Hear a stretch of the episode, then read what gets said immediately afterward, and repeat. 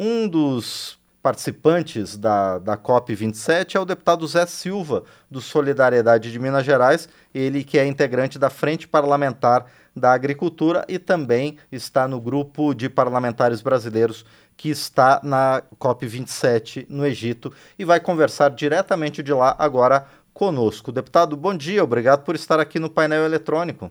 Bom dia, Márcio, bom dia a todos que estão nos acompanhando e boa tarde aqui do Egito, né? Perfeito, deputado. Agradeço por, pelo senhor ter tomado um tempo nessa agenda recheada de eventos aí no Egito para conversar conosco. Em primeiro lugar, deputado Zé Silva, qual é justamente a importância da COP27 e também a expectativa da participação do Brasil nesse evento, ainda mais porque a gente agora está numa transição de governos?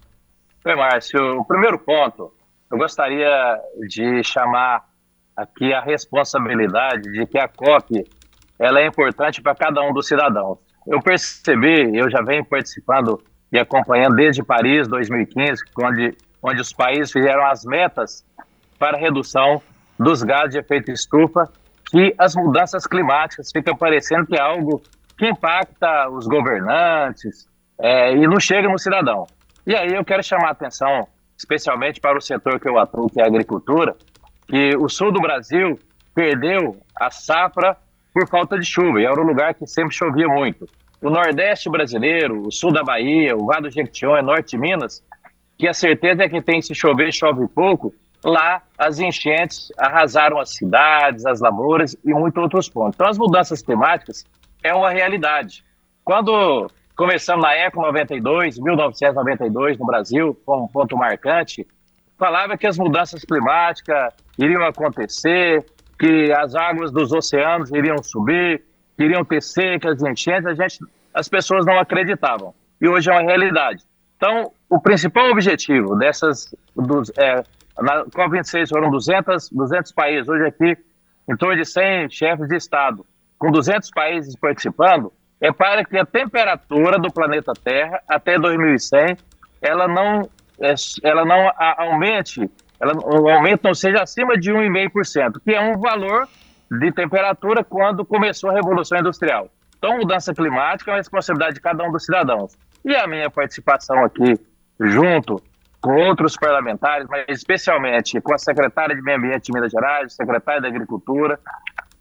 Existe hoje, o Brasil tem três pavilhões aqui, isso é importante, mostra a responsabilidade do Brasil, mas também a sua a sua potencialidade, tem um pavilhão do governo federal, tem um pavilhão da sociedade civil, onde as organizações não governamentais e nós também, como parlamentares, estamos participando, e uma dos estados da região amazônica. Então, o Brasil ele tem a oportunidade de cumprir seu papel e o mundo espera que o Brasil, até 2050, produza pelo menos 40% dos alimentos que o mundo vai precisar a mais pelo crescimento da população, mas significa que tem que produzir e equilibrar o meio ambiente. Senão, não adianta produzir e destruir também a natureza. Então, essa é a minha visão. O Brasil tem um papel muito importante aqui. Essa transição de governo é a expectativa do mundo inteiro. Eu estou chegando, cheguei aqui é, na Conferência Mundial do Clima. Eu passei por pela capital dos Estados Unidos falando da questão das mudanças climáticas, da preservação da Amazônia, de resolver os problemas da Amazônia, e sempre a primeira pergunta é essa. Eu vejo com tranquilidade, é, o Brasil precisa ampliar o seu debate com os outros países, porque nenhum país, nenhum estado, nenhum município se desenvolve sozinho. E, deputado Zé Silva, a respeito disso que o senhor comentou agora, como é que a gente pode conciliar a necessidade do aumento da produção de alimentos com a indispensabilidade da proteção do meio ambiente? Bem, Márcio, é na prática. É o que é que é preciso fazer? É, o cidadão, no dia a dia, no seu consumo, ele, ao ajudar a preservar a água, ele fazer a coleta seletiva do lixo, é, ele é, reduzir o consumo de produtos que poluem, é o que o cidadão é chamado de pegada de carbono. Isso o cidadão pode ajudar. Para as empresas, as empresas verdes, os produtores rurais têm práticas de produzir alimentos e elas emitem o menor número de gases de efeito estufa. Então, desde o cidadão até o empresário, o produtor rural, cada um tem maneiras práticas. E eu estou trazendo aqui dois projetos meus que tramitam no Congresso Nacional. Um chama Patrimônio Verde. Ele é para premiar e pagar aquelas pessoas que preservam o meio ambiente. O Brasil, Márcio, tem hoje dois terços, ou seja, nós temos 66% da nossa cobertura do nosso, do nosso país é de vegetação nativa. Então, para manter essa vegetação nativa nas propriedades, é preciso premiar e pagar o produtor rural. Hoje, a visão dos empresários, especialmente os empresários que têm a consciência de produzir e preservar, eles sabem que uma floresta de pé ela tem o mesmo valor ou uma, um valor muito mais importante pensando nas gerações do futuro, economicamente, do que você precisar tirar, por exemplo, a floresta amazônica para plantar lavoura. E, então, tem um projeto nesse sentido, onde é, cada quantidade de maciço, de madeira ali dessa floresta, vira a moeda atual e do futuro, que chama títulos verdes, e aí uma pessoa que poluir por produzir um eletrodoméstico, qualquer outro produto industrializado, ele pode comprar de quem tem essa floresta. Então é chamado da economia do futuro, que são os ciclos verdes. E o outro, cada vez mais que o consumidor fica consciente, mais ele sabe que ele tem que comprar produtos que não poluem o meio ambiente, que não tem trabalho escravo e também que o produto tenha segurança alimentar. Então chama Selo Verde. É um projeto meu que tramita também, onde o governo do Pará e o governo de Minas já começou a implementar junto com a Universidade Federal de Minas Gerais, e ela é muito simples, Marcos. É só inserir na nota fiscal o cadastro ambiental rural, que é um levantamento de uma lei que foi aprovada, que é o Código Florestal, onde, através de imagem de satélite, eu, eu vou saber se nessa propriedade tem queimada ilegal, desmatamento ilegal, ou se tem trabalho escravo ou análogo ao trabalho escravo. Então, são projetos simples que eu trago a minha contribuição como parlamentar para como eu debati lá na, na capital dos Estados Unidos, em Washington, estão aqui também trazendo essa contribuição que com certeza ajuda a melhorar a imagem do Brasil, ajuda a melhorar a competitividade do nosso café, da nossa carne, da nossa soja e dos nossos produtos. E, deputado Zé Silva, o senhor comentou sobre a consciência que o cidadão precisa ter e também a, as empresas na, na produção, e a gente sabe que as empresas são responsáveis pelo maior uso, por exemplo, de água, pelo maior consumo de energia e outros fatores.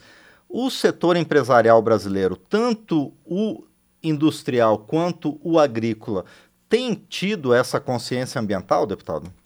Sim, a cada dia que passa, Márcio, vem crescendo essa confiança.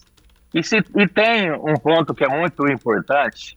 Eu estava aqui há alguns instantes é, debatendo aqui com empresas na área de, de exportação de carnes, eles sabem que se eles não garantir que a carne que eles vão vender para o mundo inteiro, especialmente os nossos maiores compradores, se não for de propriedades que não tenha queimada ilegal, desmatamento ilegal, até ocupação ilegais, ocupações ilegais, Sim. ele não terá mercado. Então, o grande é, a grande consciência ela vem não só por saber que é preciso é, preservar ao produzir, mas o mercado também não irá comprar produtos que não tiver selo de rastreabilidade, como eu citei, esse projeto da minha autoria que Minas e o Pará já estão implementando, mesmo antes da lei ser aprovada, mas aumenta sim essa consciência, Há, inclusive movimentos. Aqui, como eu disse, é, é uma ebulição de ideias, de debates.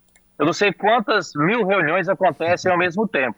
E tem pessoas da sociedade civil, de organizações debatendo o que, que cada um pode fazer, as empresas é, abrindo escritórios em outros países, mostrando que produz de forma sustentável. Então, há sim essa consciência cada dia que passa, além das, da lei mais importante para quem compra e vende, que é a lei do mercado, que são as barreiras que às vezes colocam para os nossos produtos e para os produtos do mundo inteiro. Mas cresce essa consciência.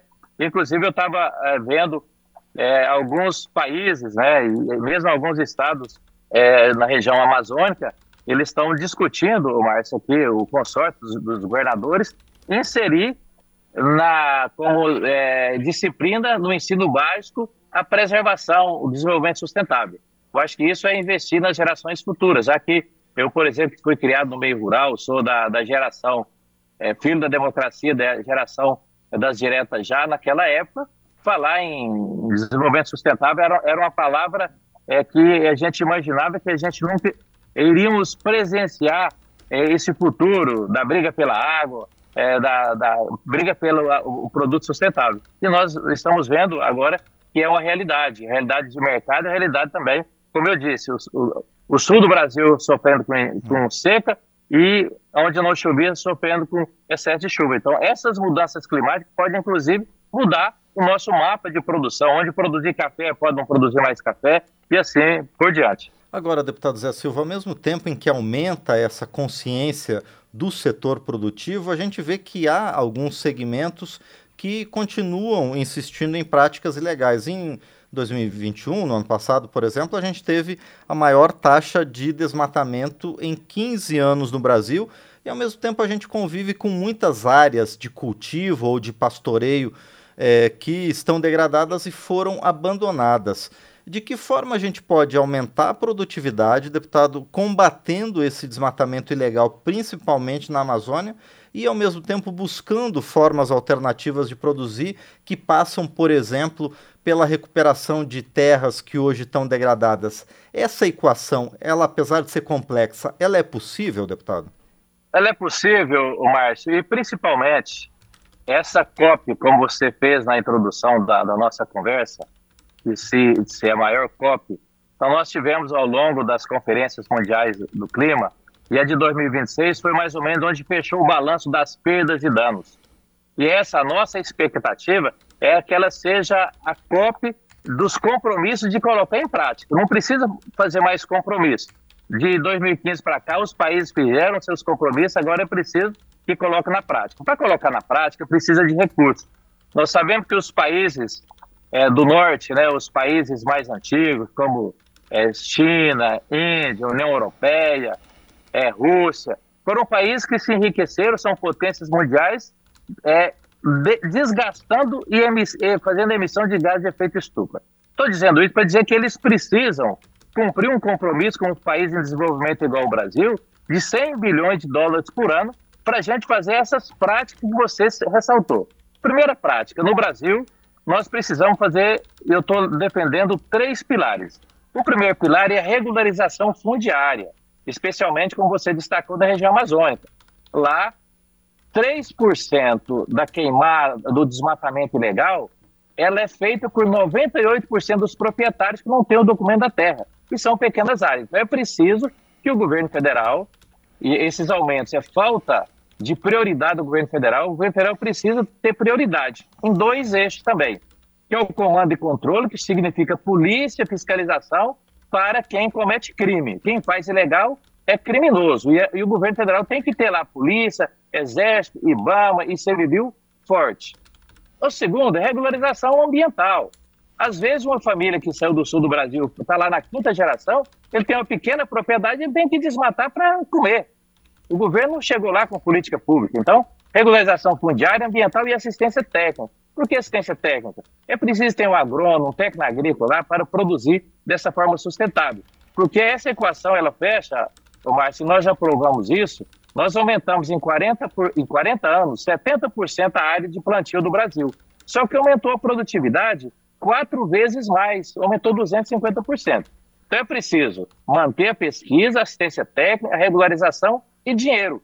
O dinheiro, além do orçamento que nós temos, é preciso que nessa COP saia daqui o compromisso do último dia dos países desenvolvidos cumprir o papel dos 100 bilhões de, bilhões de dólares por ano. Aí temos uma notícia boa. O Fundo Amazônico, que ele tinha, ele tinha ido embora, Sim. falou que não investiu mais no Brasil por falta de prioridade do governo federal em fortalecer os órgãos, fortalecer as políticas de proteção ambiental, ele já anunciou que vai retornar esse recurso. Aí é onde eu estou propondo que a ANATER, que é a Agência Nacional da Assistência Técnica e Extensão Rural, tenha grande parte desse recurso para, além da regularização fundiária feita pelo Intraforte, o ICMBio e o IBAMA, tenha também ali a orientação para o produtor para fazer práticas sustentáveis que nós já temos pesquisa e garantiremos, com certeza, essa, fechar essa equação que você disse. Muito bem, nós conversamos então com o deputado Zé Silva, do Solidariedade de Minas Gerais, que está participando da COP27 no Egito, a atual Conferência das Nações Unidas sobre o Clima, especialmente sobre as mudanças climáticas e os compromissos dos países para efetivamente frear os efeitos, é, para frear a, a, o aumento da emissão de gases de efeito estufa.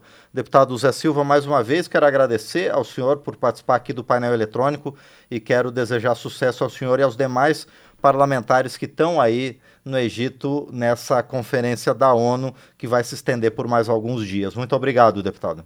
Obrigado, Márcio. Um abraço a todos aí do Brasil. Muito bem, este foi então o deputado Zé Silva, do Solidariedade de Minas Gerais, conosco aqui no painel eletrônico.